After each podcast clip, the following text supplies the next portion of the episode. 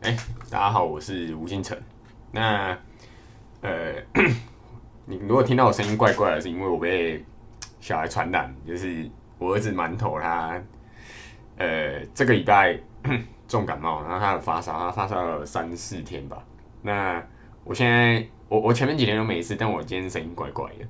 好，那我一样录八年级生尬聊师，今天是第八集 EPA。那今天呢，呃，我就来分享我这一周发生什么事，那还有好书的分享。这个我基本上几乎啦，大概几乎百分之八十的集数都会分享一本好书。那我想这周就是喜忧参半的一周。那这集除了好书分享，我还要来分享一点法律常识。对，因为这周就我发生车祸，那我来分享一下我整个整个处理流程。对，那呃，好，那今天的四大重点，就是呃，权益争取，就是如果你不把事情弄到炸掉，别人会当你是吃素的。我当然会分享，诶、这个就是这个礼拜发生的喜事。好，那呃，一个比较衰的事就是发生车祸。那我来说说车祸过程的和解，然后顺便点一下，大家可能会有一些呃不太清楚的法律常识，因为像我是因为我我自己我我爸他们呃我爸妈本来就是司法工作者，就我们家本来就有司法背景，所以我从小耳濡目染，我我相信我的法律的呃尝试的等级应该是降为打击百分之九十九的普通人，除非你是法律行业的，不然应该大部分的法律法律的素质应该是呃基本上应该我都是高于大部分的人的，对，那。然后再加上我又待过保险公司，所以车祸我就更了解怎么处理。那呃，对，因为前几集有分享，就是我为什么待过保险公司。那你你自己去去找，就是我大学的时候。那好，第三点就是健检报告红字变少，对，然后呃，第四点就是，诶，我要争取，因为馒头呃下个月他就是满两岁，然后他生日，我想要帮他办个庆生。那如果大家可以就推荐一些庆生的包厢式餐厅给我。好，那 一样，那我们往下看。好，呃，这个是新北市政府给我的回信，就是诶，上一集我有提到，就是呃，馒头有学他来强制戴口罩，但其实这件事本身就是很有问题的，因为如果有点法律常识就知道，就是呃，法律是假设公告，国家都已经公告说，诶，解封，那除了他们公告一些，例如医疗机构是不还是需要强制戴口罩，那可是其他的假设都已经解封了，你不管你呃，其实法律是这样，呃，之前有分享过，或者是你本来就有常识，就是宪法是最高，然后再来是什么法什么法，然后再来是什么规定，然后以层级来说，你下面的规定是不能违反上一级的，然后最高是宪法。好，那假设政府的公告都已经说解封，所以呃，不管你是什么机构，你都应该要遵照法律，所以你们的规定是不能违反法律的。所以他们说解封你就不能强制，你你可以沟通，或者是大家互相尊重，但是你不能强制。对，那反正我我上上一集我就分享说，诶，呃，这件事我就写信到呃，我我没有我没有用什么特殊特殊的管道去弄，但要也是可以。但是我想说，就先用一些比较简单的和平的方式。所以呢，我那时候就是写信到卫福部跟教育部嘛，然后反正呢，叫大家去政府机关就办过很多事情，大家都知道他们很容易推来推去。完，我上一集我说，就是诶，呃，卫福部说那个是教育部管，教育部说那个是地方政府。好，好没关系，反正我最后呢就全部找一轮，最后是新北市政府处理的。那反正我是说，只要你愿意，就是权益就不会睡着啊。对，就是我想，只要你不吵哦，不要没有没有去呃积极的去处理，我跟你讲，很多很多公部门就会就是搓汤圆，就是呃简单处理这件事。然后反正后来我就去吵了一轮之后，呃，反正呢，你就是要把事情弄炸。对我还是放了投稿一些新闻稿，还有呃脸书社团去发。然后我也不确定是不是因为这样，反正呢，隔没几天很快，因为新北市政府就就回复我说，诶、他们去处理了，就是他们有去呃叫人去沟通，就是学校单位，对，所以呃现在馒头就不需要被强制戴口罩，对，但呃我也不是恐龙家长，就是其实我不是想要，因为我知道学校老师或者是呃，他们的班主任，他们可能是夹在中间，因为他们是连连锁的托婴机构，所以如果上面上面有这样要求，他们的那些老师或者是班主任其实是夹在中间，我也不想要造成他麻烦，让他难做人。我想说，诶，那如果透透过政府机关去直接发函介入处理，那他们就一定得处理，对，直接从上层，就是很多人解决事情呢，都是从底层想要一层一层往上，但是其实这样是没有效率。我一开始也想说，诶，跟他反映试试看，好，没关系。那如果没有用，我们就直接从最上层去打下来。对，就是呃，反正呢，你我我就去做这件事，然后反正现在呢，就好好消息是馒头就不用强制戴口罩。但我们也不是恐龙家长，就是假设他有什么感冒症状，我们还是会自己自主的去帮他戴。对，只是我不喜欢说，哎，呃，他是健康状况下，为为什么还要去戴？对，其实我是觉得这种东西应该是要自由的。好，那分享完就是好事之后，我们来分享这次车祸的过程。这次车祸过程是这样的，就是这是双线道，然后我们都是直行，然后呢，呃，右边这个车道呢是直行加右转车道。好，然后你看到我有一些图案标示。好，那时候呢，我的车是这台蓝色的，然后当下是红灯刚切换成绿灯，然后这边直行，所以这边没有问题。好，我们就不看这边。然后我的车呢，因为红灯刚切换成呃绿灯，所以基本上，而且那时候是上下班时间，因为我刚抓完馒头要回家，那车非常多的状况下，就是基本上时速应该都不到五，因为就红灯刚起步而已。然后我在红灯的时候，因为我要右转嘛，那我早就知道我要右转了。哎，对，其实我本来回家呃正常的路线是直线回家，对，到下一个第二个第第二个路口这边才会去右转。然后才回到我家。那为什么当天会会这样呢？是因为哎，因为我家有一只猫咪白卡，然后去帮它去带它去看医生，所以当天我们这边是去从医院的路。好，好，没关系，反正呢，呃，我只是大概带过一下当天的状况。那当天呢，我在这边停红灯的时候，我右转方向灯都已经打了。然后你看，为什么我这边画这三只猴子哦？是因为哦，我真的觉得有些机车骑士哦，真的是很夸张啊，就是不知道在赶什么。真的是跟三道猴子一样。我的车哦，照理讲哦，右转方向灯，你就算停在侧边哦，都非常明显。因为我的后照镜上方，我的后照镜那边，我我不只是前后有方向灯的，我连后照镜跟侧门都是有灯的。所以你就算只停在侧边，你都一定看得到。而且我我那时候红灯，那个红灯有一分多钟，对。然后呃，我我的右转方向已经打很久，我在停红灯的时候就打，而且我车。已经靠非常靠右，就是呃，如果你机车要钻的话，这基本上应该几乎已经快要去刮到我的车。然后我就不知道为什么，就是有那种三道猴子，就是像敢死队一样就往前冲，真的是猴子，我真的不得不说就是猴子。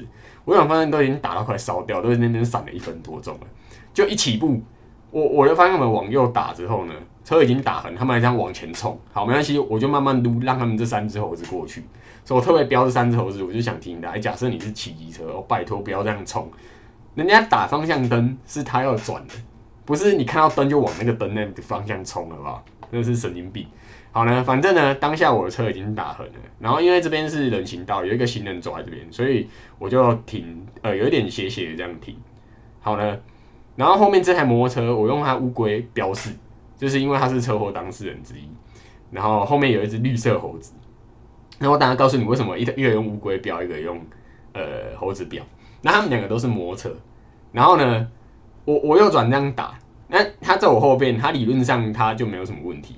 但是因为后面那一只猴子，为什么用它猴子？我为什么用猴子标它是有原因？因为它明明就是塞车时间，而且红灯一起步，那时候时速真的很慢，觉得我觉得可能一定绝对不到五公里，才刚起步而已。然后就这样，我才刚转了有，我停在这边，然后我就听到，我就。感觉到后面车子晃了一下，我想说，我当下我就知道完了，一定有人从后面撞上来。然后呢，反正呢，我从后照镜看，就是这台车贴在我的左后保险杆上。然后它是摩托车，它也是摩托车。对，然后呢，呃，好，反正就车祸。然后呢，大略看一下呢，呃，我看一下行车记录器是，呃，这只猴子骑很快撞到他。然后他其实本来没有事的，他是被被这只猴子第三台猴子撞了之后呢，车子倒在我的左后保险杆上。好，没关系，那车祸就车祸，我们就只能下来处理嘛。那呃，怎么处理呢？过程是怎样的？那样好，本人我事发处理过程，我先跟大家分享，因为这个算是，因为我我刚刚讲的就是我爸妈是司法工作的，所以我从小耳濡目染，我的我的法律水准应该是远高于普通人。然后，而且我又打过保险公司，所以我对车祸的流程就更熟了。那好。第一件事呢，就是我当下我看我看后照镜跟行车记录，我就我就知道车祸，因为车子晃了一下，我就知道，呃，一定一定是有人撞到我左后方，应该算是后保险杆了。然后因为它是右侧倒过来，所以它一定是倒在我的左后方。好，然后呢，反正第一件事呢，就是车子不要动。然后呢，呃，你只要车祸你下，你就是要下车去处理。所以我我就车子不动。我就拉上手套，打上皮带，然后呢，我就在事故后方，刚刚这边，因为他们撞击了嘛，然后我大概就在这边这个位置去放，因为我我车上后车厢打开一定都会有，我自己都会放，呃，三角，这是基本的，就是车上一定要放备胎跟三角警示牌，然后还有粉笔，这是很基本的。对，如果你现在车子没放，你就去放，对，因为你一定会用到，因为就算你开车非常小心，一定会有猴子撞上来。哪一天？对，然后呢？反正我就下去放警示牌。然后呢，我大概看了一下，有严重受伤。好，应该目前看起来，因为他们两个都是摩托车，所以他们两个应该都有轻微的伤。对，因为我刚刚讲那边那时候是停红灯、踩绿灯刚起步，所以车速不会太快。所以呃，我我大概看了一下，他们应该应该都是轻微擦伤。然后呢，所以我就问他们说：“哎，好，那我现在要报警，因为他们两个就是呃，一个就是。”假酒猴子，然后一个就是看起来像呃不是大学生，就是刚出社会的，对，一看就是非常非常的幼稚，因为那个脸就是没有经过社会洗礼的脸。他们两个就愣在那边，不知道怎么处理，然后还想要去动车子，我就说你们两个不要动。好，我现在要报警。那我就问他说，你们两个伤，我需不需要报警的时候顺便叫救护车？好，因为这个很重要，你报警的时候，他问你说，哎，需不需要救护车？对，不要浪费社会资源。你，如果真的只是没没人受伤，你就只是报警就好，就叫警车来就好。好，然后呢，接下来呢，就是看受伤严不严重，因为会有不同的处理方式。好，那呃，当天呢，我们的状况是因为两个就是轻微擦伤，好，所以我当下的处理动作就是，因为他们两个是扔在那边不会处理，所以我报完警之后呢，怎么做？我是先拿粉笔去定位。在地上定位，因为后方已经摆三角锥，然后我请他们去稍微请那个两个其中一个去稍微引导一下车辆，对，因为怕后后面没没看到，因为他们他只要拿个指挥棒在那边挥手或是举个手，就后方辨识度会更高。然后呢，我就拿粉笔去定位之后呢，去拍照录影现场，然后我们就把车呢移动到这个比较小的路，然后靠边边停。那为什么要这样做呢？原因是。因为这边是主干，车非常非常多，而且上下班时间，你如果就停在这边，我跟你讲，后面车全部不用走了。对，所以我们就移到旁边。然后呢，呃，然后很多人一定会问我说：“哎，可是车祸现场不是不能移动？”错。哎，我等下开立法院资讯网给你们看。对，反正当下我是粉笔定位定位完，然后录影拍照之后，我们就先移到旁边。好呢，我们来看一下哦，呃。我们来看一下整个车祸时呢，是否自行移移车呢？要需视状况而定。这个是立法院咨询哦。嗯，这个这个是法律常识哦，不是说不能动，而且有些状况是你一定你你弄完你就是要动。好，反正呢你可以自己去看，然后这个连接呢，呃，你你可以自己去看，然后或者是你直接向立法院官网看就好。就车祸发生时呢，是否自行移动车辆，要视状况而定。好。交通事故呢，就是依交通事故处理办法去认定嘛。那办法第二条规定，好，就是这样。然后呢，呃，这个这个都是细节。好，有兴趣呢可以自己去看。然后呢，呃，我连接是可以，呃，放在放在那个放在那个影片说明栏。如果你是在 Podcast 听到，那你你就自己去 YouTube 看。那至于车祸死呢，反正它有一些细节，有一些细节，那我就先不念，我带大家看重点就好。那要不要移车呢？就是依据《道路道路交通管理条例》第六十二条第一项至第三项规定，汽车驾驶人驾驶汽车肇事，无人受伤或死亡，这个很重要，未依规定处理者。所以呢，现在重点呢，无人受伤或死亡，未依固定规定处理者，处新台币一千元以上三千元以下罚款。啊，肇事逃逸就不用说了，肇事逃逸是非常严重的，你只要出车祸，你千万不要肇事逃逸。那好，那假设呢，车辆上人行驶不尽速将汽车位置标会移至路边，妨碍交通者，你还会被罚钱。所以呢，为什么我那时候说我是拿粉笔去定位、拍照、录影后呢？请大家移完车之后，我把三角牌收掉。对，就是其实你不能妨碍交通的。假设车辆是可以移动的。就是你车辆没有损毁到无法移动，然后人没有受伤或死亡很严重的时候，对，其实你是要移动的。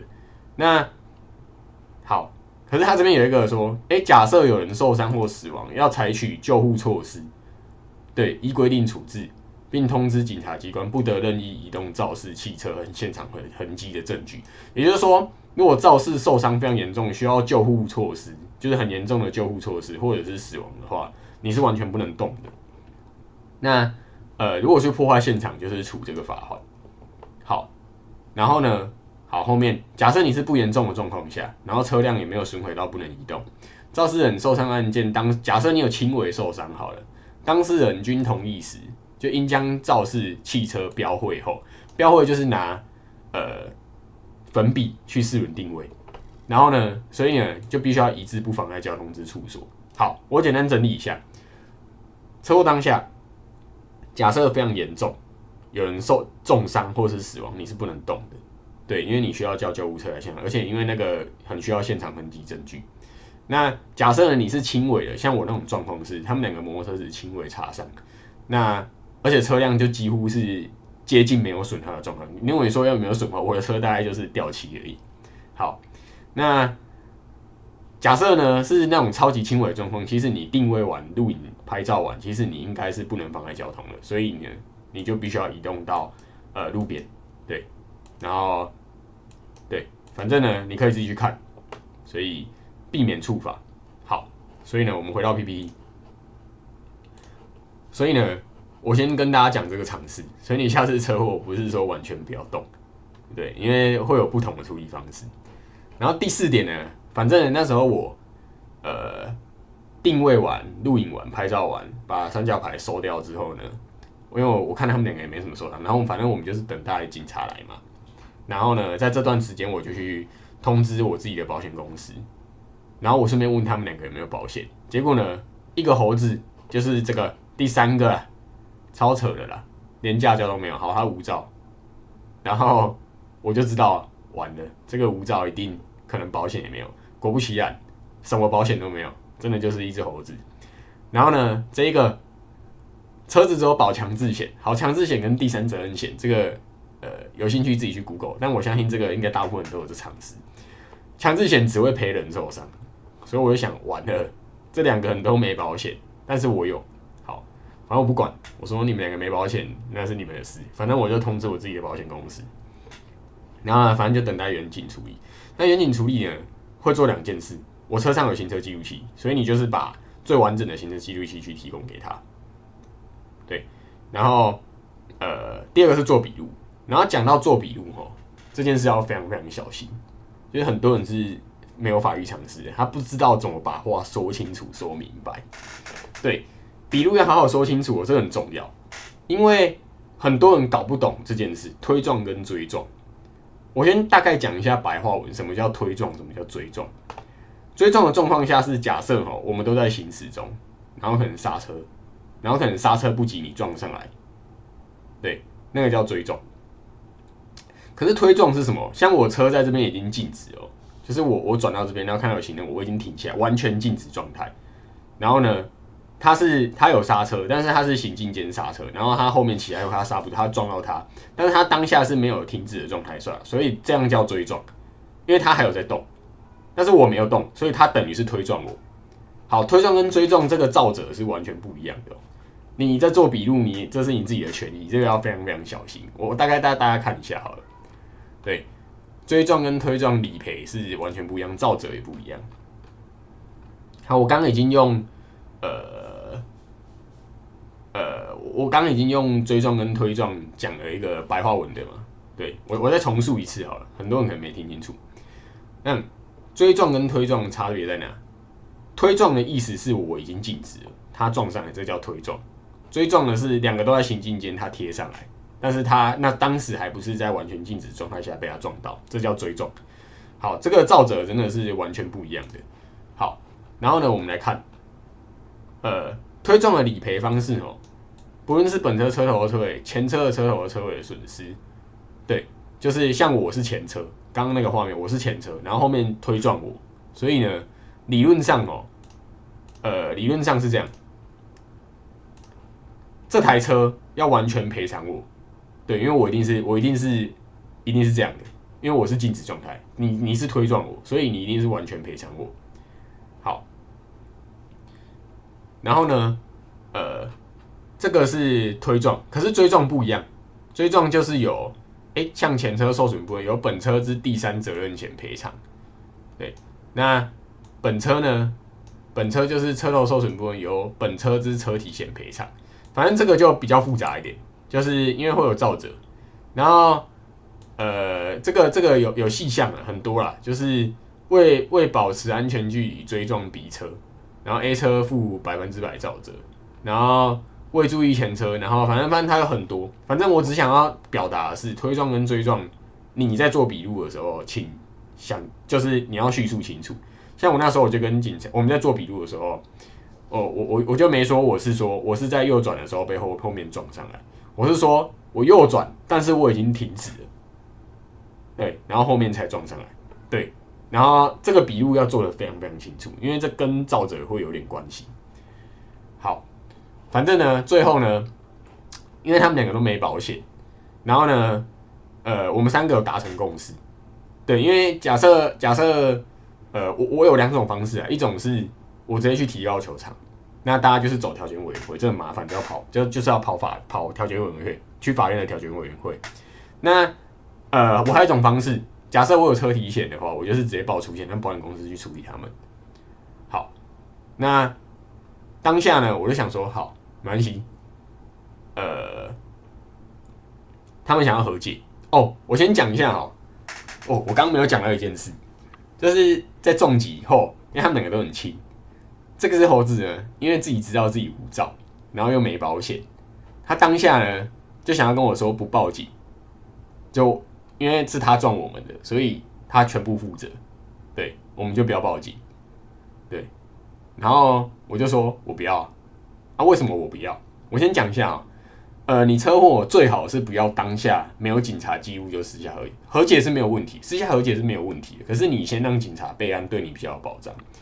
因为哦，他如果到时候哦，他口头这样讲，他到时候不赔你，我请问你，你要怎么判？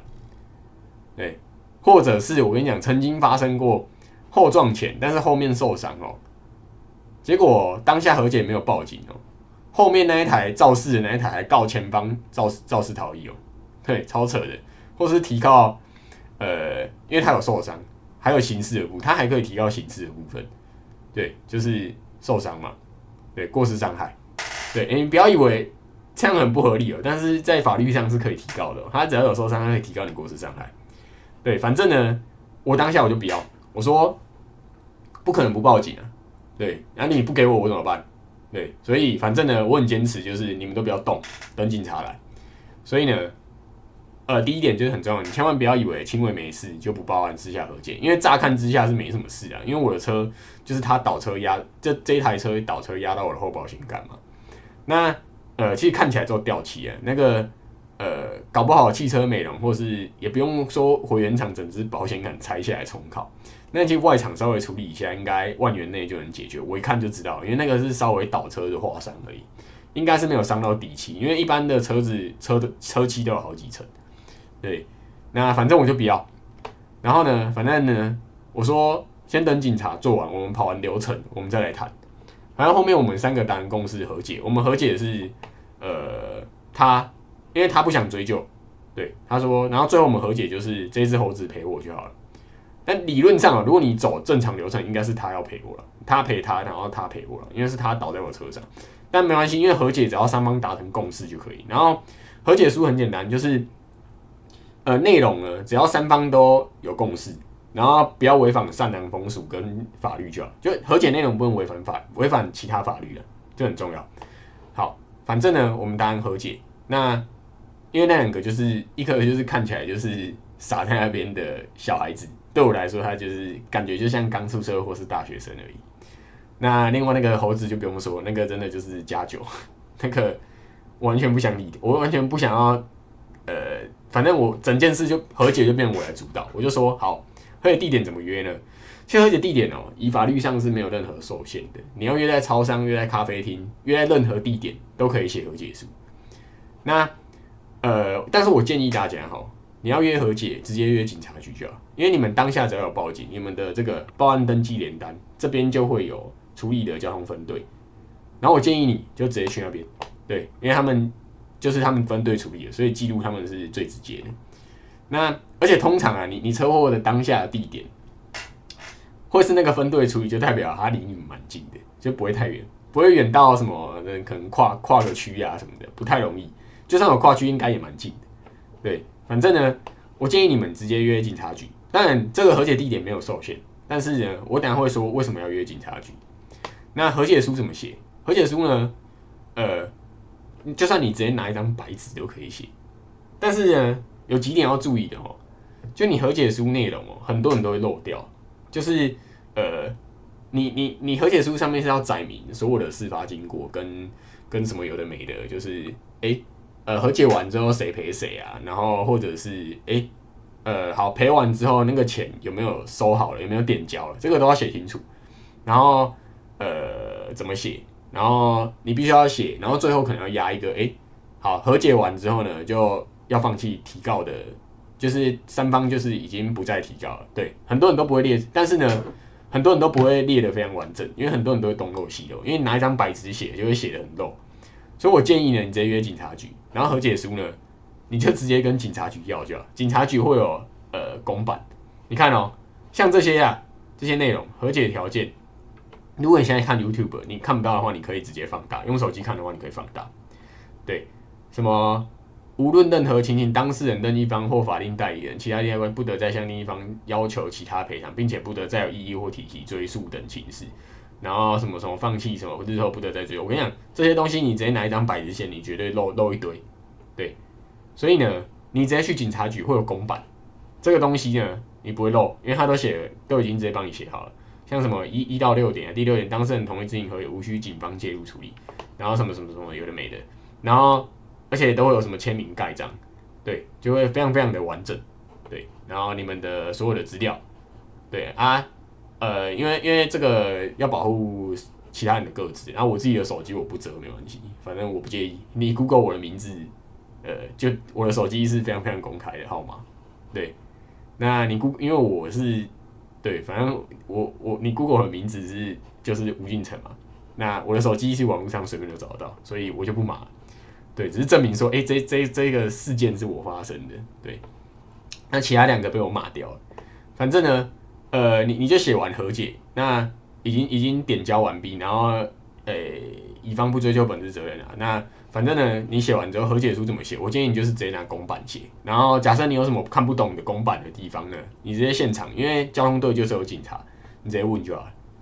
对，就是你要注意，就是很多一定会东漏西漏，所以你千万不要约在什么什么什么咖啡厅的，而且最最忌讳的，就是直接约在别人家。我这个很容易出事，对你一定要约在一个公共的地方，但是我建议是直接约在警局，对，最好是直接约警局，而且你也不用去，呃，去去你和解书，因为警局就有公办，对，然后呢，还有一个好处是，你在警局和解完了，绝对不会出事，因为呢，以前很，我想以前或者是现在很多人不懂的，尤其是那种人家说法律是给懂法的人玩的，对，很多人哦。和解书签一签哦，如果不认哦，后面再提告你超麻烦的。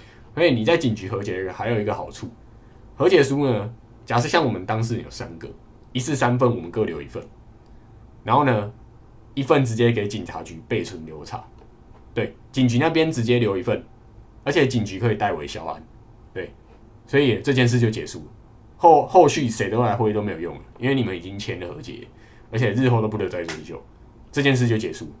对，所以你最好是直接约在警局和解。如果你要私下和解的话，就是你不走调解委员会，你不想要爆出险，对，让大家反正什么有有够麻烦的，你要直接和解就是这样。你直接约警局最直接，而且警察就在现场，觉得他当事人如果有那种想敢搞事的，绝对也不敢乱搞。对，分享给大家。然后呢，好，那个是这一次分车祸，我刚好顺便分享给大家。然后，呃，如果粉丝们你们可以顺便提升一下法律常识。然后呢，好，接下来在这边就是，哎，我这次的健检包，就公司的团体健检，我红字变少了。然后，呃，我我发这个，就有很多医生朋友说，哎，你我你才几岁，你那个胆固醇过高啊？其实我之前红脂不止这样啊。反正我胆固醇过高，然后但是我红脂有变少，这是不错的一件事啊。我敢胆固醇过高，其实我也不意外，因为就太常大鱼大肉了。对，当业务这蛮正常的，因为 social 嘛。对，那呃，我这边是要分享哦，如何让自己渐渐红字变少，我跟你讲，我以前是非常非常的糜烂，就是没有在管什么，我就觉得自己还年轻。但因为后面就有小孩，我想说，哎，不行哎，以后不要造成小孩负担哎。就如果以后我，呃，老了，然后身体病痛一堆，我小孩很可怜，对，我又想说，好，反正我这边是要分享如何让自己渐渐红字变少，很简单，你生一个宝宝，你就会比较节制一点，比较克制一点，对。如果你很爱小孩的话，你不会想要造成他的麻烦。好，那呃，接下来呢，分享这本书，就我几乎每一集 podcast 我都会分享一本好书，那呃。这周我看的这一本还不错，这本书很薄啦，就是你真的有心要看，我我我半天就把它读完了。那呃，而且它非常非常的算是非常非常好阅读一本，因为很多心理学的书都蛮厚，而且会带上很多理论。如果没有阅读习惯的人，其实很多心理学的书对你来说其实不是那么好吸收。但这本书没有，因为它就写的蛮有趣的，而且都会用很多生活化的例子啊，例如像男生的小便斗上面。画了一只苍蝇，然后男生就会下意识的去瞄准那个苍蝇尿，就比较不会到处溅。对这个，我相信很多人去上那种外面，而且台湾现在也蛮多一些公共厕所也蛮先进的，真的那个小便斗上面就是有一只苍蝇，然后真的呃这是有统计的哦，就是可以减少百分之七八十以上的呃尿到外面来。对，然后这个是商业的心理学。第二点就是这本书有提到，就是商品视线会影响销量。就同一个东西，同一个商品，你只要放在呃大部分人的视线的平视的地方，或者是放在架的很底下，让人家要蹲下来才能拿，那个销量就会影响；或者是放的太高，因为正常人不会视线往上看，所以根本连看都看不到。就是呃视线就会影响销量，这也是运用心理学。那碗的大小改善小孩挑食。我跟你讲，这个蓝色的是碗，你用大碗装一样多的东西。跟用小碗装这个东西，就会让东西看起来比较好吃或不好吃。对，所以你看很多那种西餐厅、高档西餐厅都是碗超大，然后很精致，可能用银器或者是什么点缀，就是雕刻很精致的瓷器，然后去装。然后可是东西呢都放在中间，然后一点点。对，他们绝对不会呃 用比较小的碗去装，因为这是视觉效果，这样看起来就会比较好吃。好。那剩下的一些，我只举三个比较有趣的故事，对，然后我们比较常见的，因为像我自己有小孩，我就想说，哎，怎么改善他挑食？对，那呃，这个小便斗，因为我是男的嘛，所以这个也是比较常见生活，我把它列出来跟大家分享。但这本书蛮有趣，有兴趣可以自己去看。然后我也放在 YouTube 影片说明栏，你们可以自己去看那个网络上呃那些各大各大书评网的其他人的分享，或者是呃这本书的简介。对，有兴趣自己去看。好，那本周分享就到这边。那如果你是听 podcast 的，你可能很多图会看不到，所以你直接用听的可能效果没那么好。你可以去我的 YT 频道八年级生尬聊室去看。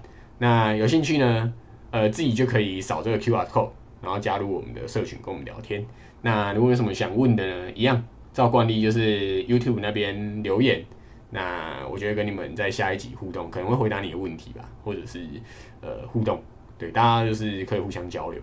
然后，哎，对我刚刚讲到，就是呃争取推荐庆生包厢式餐厅，就是馒头下个月要生日，然后呃大家可以推荐双北市或者是呃高雄或是。对，可能高雄，因为我是高雄人，我想说，诶，可能会带回去跟阿公阿妈一起庆生吧。